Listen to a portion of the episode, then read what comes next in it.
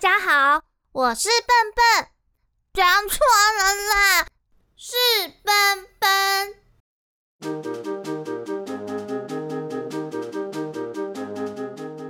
欢迎收听笨笨小剧场。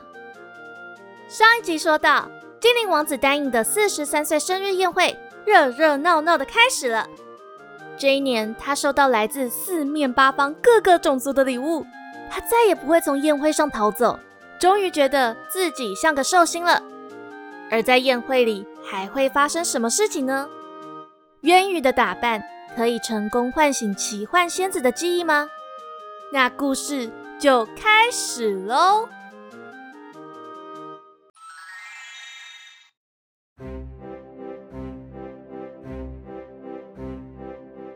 精灵王子丹影牵着人类公主渊羽的手，开开心心的走到舞池中央，跳起舞来。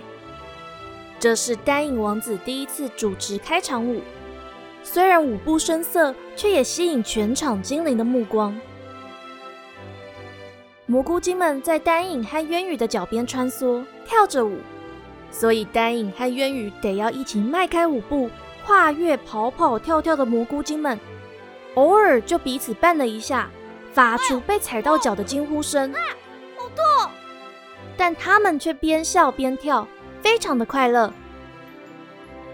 精灵们看着看着，不禁觉得，当精灵王子和人类公主跳跃的时候，好像一起飞上了天空。第一首舞曲结束，精灵们欢呼，站在舞池的周围。举起斟满蘑菇汁的叶子杯，敬丹影王子，在半飞半跳的绕着转圈，越飞越高，越飞越高，在空中翩翩起舞。精灵们边跳着舞，边讨论刚才的场景。王子好开心哦！他们的翅膀在空中散发淡淡的银色光芒，话语在光芒中隐隐约约的闪烁着。哎，你有看过这样的单影王子吗？嗯，没有啊。我好像从来没有看过单影王子这样笑哎。对啊，啊，去年看过丹影殿下用白色的蘑菇飞，但今天就像和人类公主一起长出翅膀一样。而且刚刚那场烟火表演，就是关于他和人类公主的故事吗？好浪漫哦！啊，反正都没翅膀嘛，猜起也刚刚好吧。你讲话怎么这么坏啊？呃，毕竟。我们过去好几年好像都对我们的王子也不太好，顶多开场都祝王子生日快乐，就自己在宴会里面又吃又玩了。你有注意过王子常常在宴会中途就跑掉吗？呃，我其实也没有注意过啦。想想还真是对不起王子啊。真希望他和那位公主可以幸福快乐啊。可是我问你哦，精灵和人类可以在一起吗？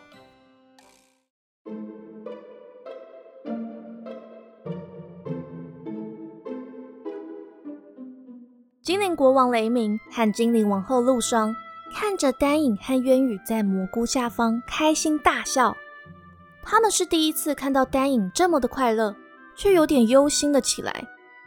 露霜王后忍不住问狐灵长老。唉，在丹影还小的时候，我就跟他说过，精灵之神把他的翅膀收走。现在他跟人类走的那么近，精灵之神还会再把翅膀还给他吗？狐灵长老摸摸长到腰际的胡子，看着丹影带渊羽走到矮人的面前，跟矮人首领友好的说起话来。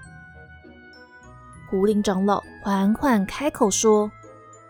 我觉得殿下已经走出了自己的一段路。当年那一场祖先与矮人的斗争，触怒了精灵之神，夺去殿下的翅膀。现在看起来，反而是种祝福。陛下，您看，自古精灵们高傲，不与各个种族来往。如今殿下有各个种族的朋友，这也是一种成就啊。雷鸣国王点点头，没有说话。他一向不知道该怎么跟儿子互动，只觉得年年逃离自己生日宴会的儿子，能在今年的盛会主持开场舞，接受各个种族的贺礼，已经成长了许多。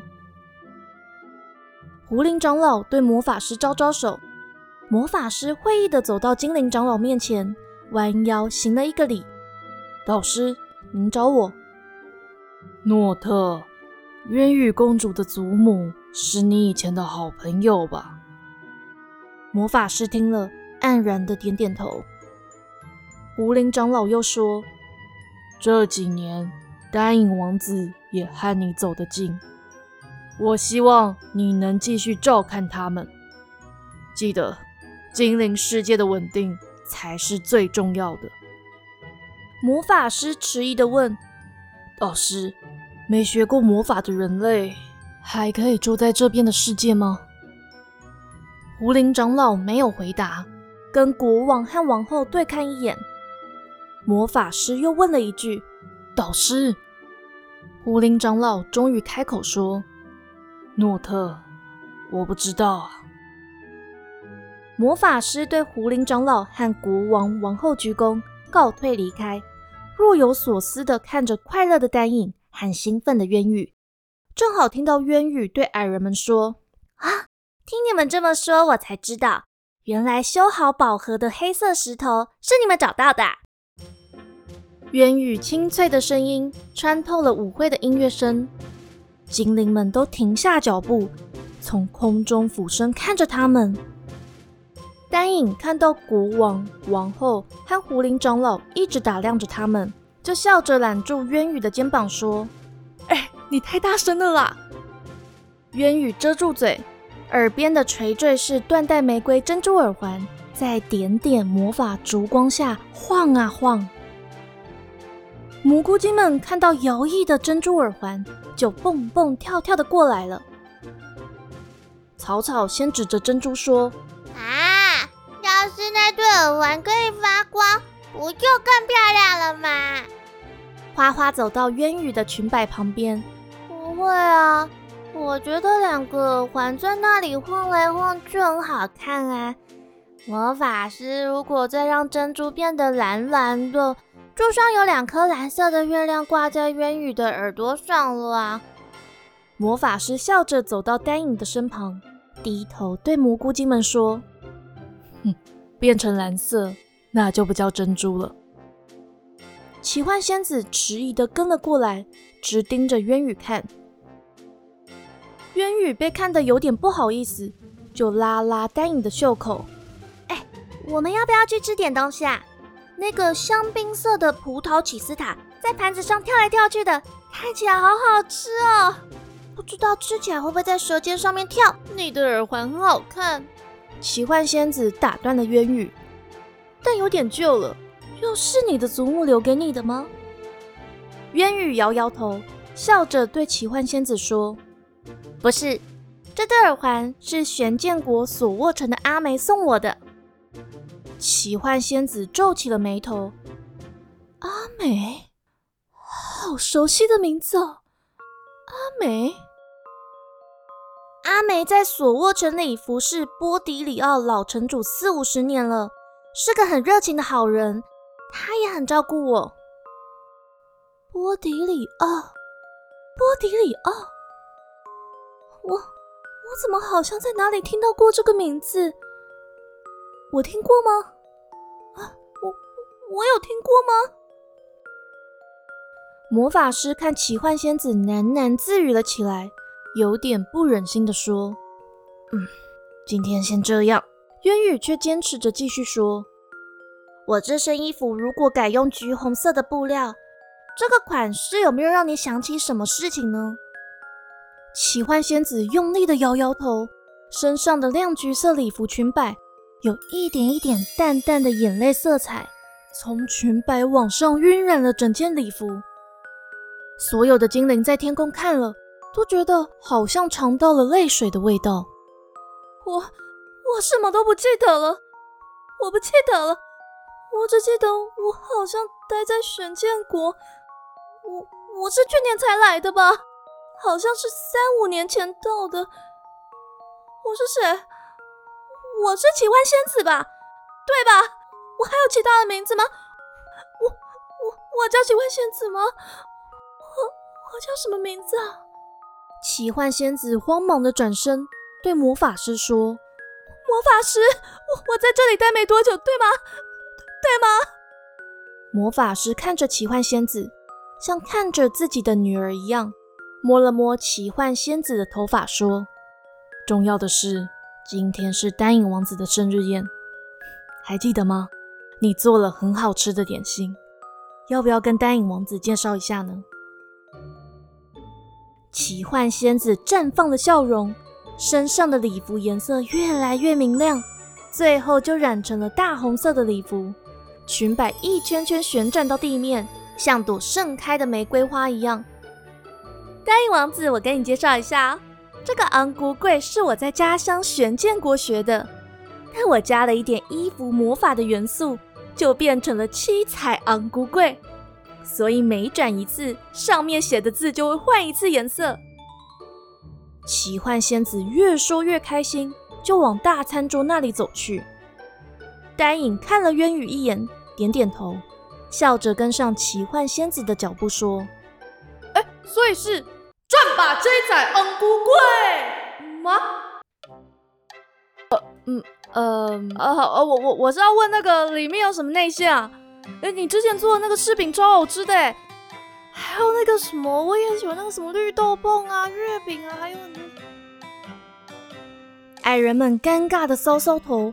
完全不懂奇幻仙子的心情，为什么突然大起大落？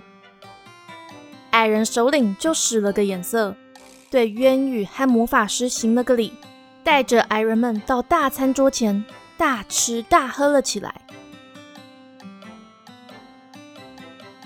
渊羽等奇幻仙子、丹影和矮人们都走远后，就转身看向魔法师。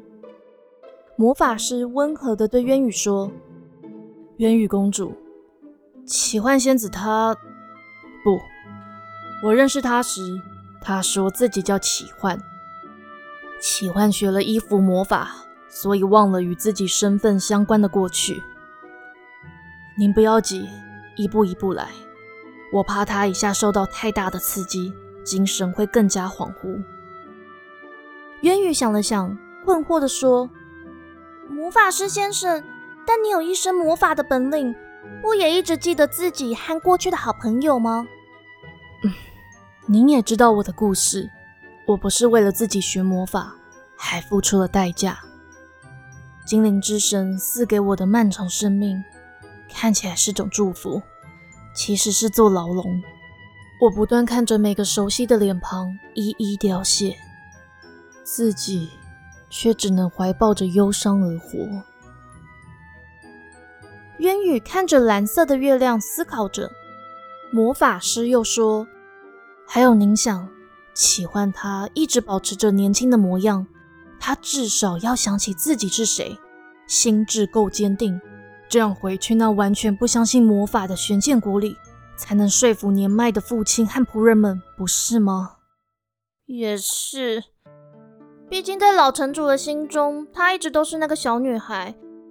只是我，我真的不想要伤害老城主，也不想要被那个瑞刚王子一直追问。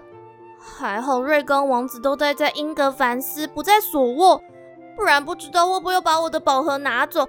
那我到底……渊羽公主能告诉我瑞刚王子拿走宝盒的经过吗？魔法师严肃地问。渊羽将瑞刚怎么指使莫伊。自己又怎么请墨菲斯女王和瑞刚王子将宝盒还给自己的事，原原本本的说了一次。魔法师一边听一边看着靛蓝色的月亮。还好瑞刚王子打开宝盒以后，宝盒没有任何的异状，也没有带他到这里来。不然让他发现蘑菇森林怎么办啊？我还担心他会找你或狐林长老大闹一场。哎，或是知道我跟丹影。我我跟丹影很好，渊羽说着，有点脸红。魔法师接过渊羽手中的宝盒，摸了摸外头的蘑菇雕饰，就打开了宝盒。渊羽不禁啊了一声，但看到魔法师仍微笑的站在原地，宝盒也没有散发任何银蓝的光芒，就又“诶”了一声。当初这个宝盒就是为佩琼斯，尊贵的佩琼斯老王后设计的。我加了关于她的物品进去，像是他小时候送我的纽扣，断了针眼的绣花针，我远行前要请胡林长老施法所割下的头发，甚至把以前我们屋子外面的鸢尾花都加了进去。所以，只有拥有他的血统，用深深相信魔法。也相信精灵的王室子孙，才可以让这个宝盒发挥作用。渊羽恍然大悟，伸手要接过宝盒，魔法师却没有放开手，慎重地说：“渊羽公主，为了您自己和丹影王子的未来，保护好这个宝盒，尽量利用它多来几次蘑菇森林。啊，至于这之后的事，我会再想办法。”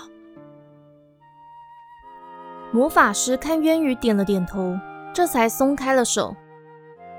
您现在待在索沃城，瑞刚王子不在那里，您的贴身侍卫听起来老实又可靠，今天就放心的玩吧。以后的日子还久，再慢慢劝劝启焕就好。嗯，好啊，让我去找丹影喽。渊宇说完，就开朗的快步往大餐桌前进。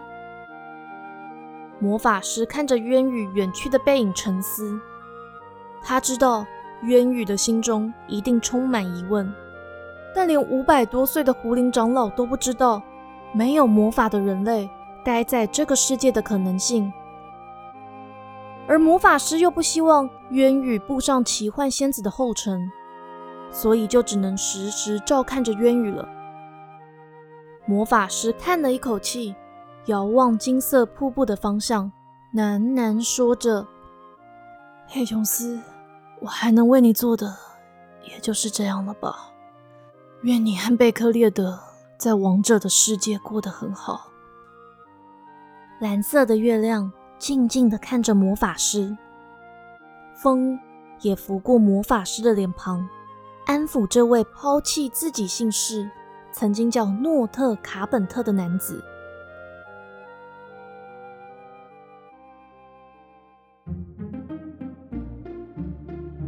这一场在鲜黄蘑菇底下的盛宴，一直到蓝色的月亮快沉到地平面下时才结束。渊羽胸前的翅膀造型链坠一次也没闪过光芒，所以他和丹影一起尝过宴会上的每道美食，跟蘑菇精和矮人们详细描述瑞刚每件外套上面有什么样的宝石种类。奇幻仙子也忘了稍早的冲突。继续跟渊羽说起玄剑国的各项民俗风情和路边能吃到的美食。有一些精灵飞累了，走到大餐桌边，也会兴奋地告诉渊羽，这位精灵王子如何改善了精灵们的穿着，也是位非常厉害的服装设计师。精灵们还衷心祝福精灵王子和人类公主可以长长久久生活在一起，弄得渊羽害羞了起来。丹影就笑着伸手拨乱渊羽的头发。当太阳漏了点光芒的时候，大餐桌已经被收了起来。精灵们渐渐散去，蘑菇精们蹦蹦跳跳的回到自己的蘑菇小屋里。矮人们拉好蘑菇菌伞，在魔法师的弹指声中，迅速的往西北方木屋群飞去。魔法师弯腰行了个礼，又一弹指，和奇幻仙子消失在白色的光芒中。渊羽走到雷鸣国王、陆霜王后和狐灵长老的面前，拉着裙摆，屈膝行了个礼：“国王陛下、王后陛下、长老大人，感谢招待，我要回到玄剑国了。”他又转身对丹影说：“丹影，闭上眼睛。”把手伸出来，丹影闭上了眼睛，感觉到一张四四方方的纸张被放到自己的手上。他张开眼睛一看，那是一张用鸢尾花制成的压花卡片，旁边点缀着一枚他们用来飞翔的白色菌伞碎片，还被剪成了羽毛的形状。渊羽笑着对丹影挥挥手，打开了宝盒。丹影，生日快乐！我们下次见喽。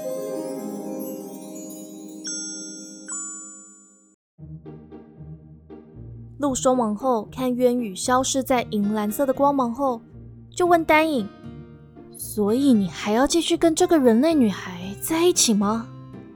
丹影摸了摸卡片上的鸢尾花和羽毛造型的白色菌伞，笑着点点头说：“嗯，因为我们是彼此的翅膀啊。”